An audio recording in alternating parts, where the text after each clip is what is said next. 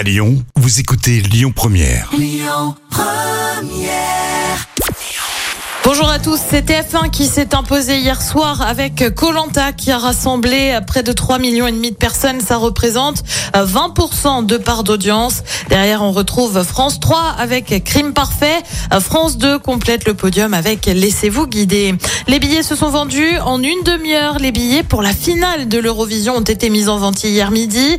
Et ben c'est simple, à midi 34 précisément, il n'y avait plus rien. On le rappelle, la finale a lieu à Liverpool en Angleterre en mai prochain, alors que c'est l'Ukraine hein, qui s'est imposée l'année dernière. Euh, côté France, c'est Lazara qui nous représentera avec la chanson évidemment. Et puis c'est ce qui s'appelle une déconvenue dans le monde de l'Ovalie. Euh, ça remonte à ce week-end en Pro D2. Un joueur d'Oyonnax a répondu à des questions d'un journaliste. Seulement voilà, le match n'était pas terminé. On se retrouve donc avec ce genre de séquence. On est dans le plan il n'a pas sifflé, il n'a pas sifflé. ah bon, j'étais en train de faire. Ah ouais, je...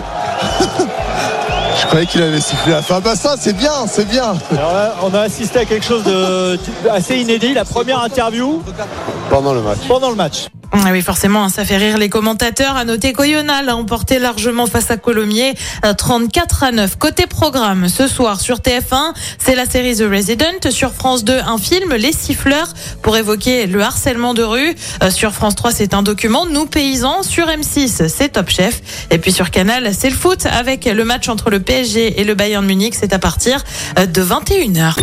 Écoutez votre radio Lyon Première en direct sur l'application Lyon Première lyonpremière.fr et bien sûr à Lyon sur 90.2 FM et en DAB+. Lyon Première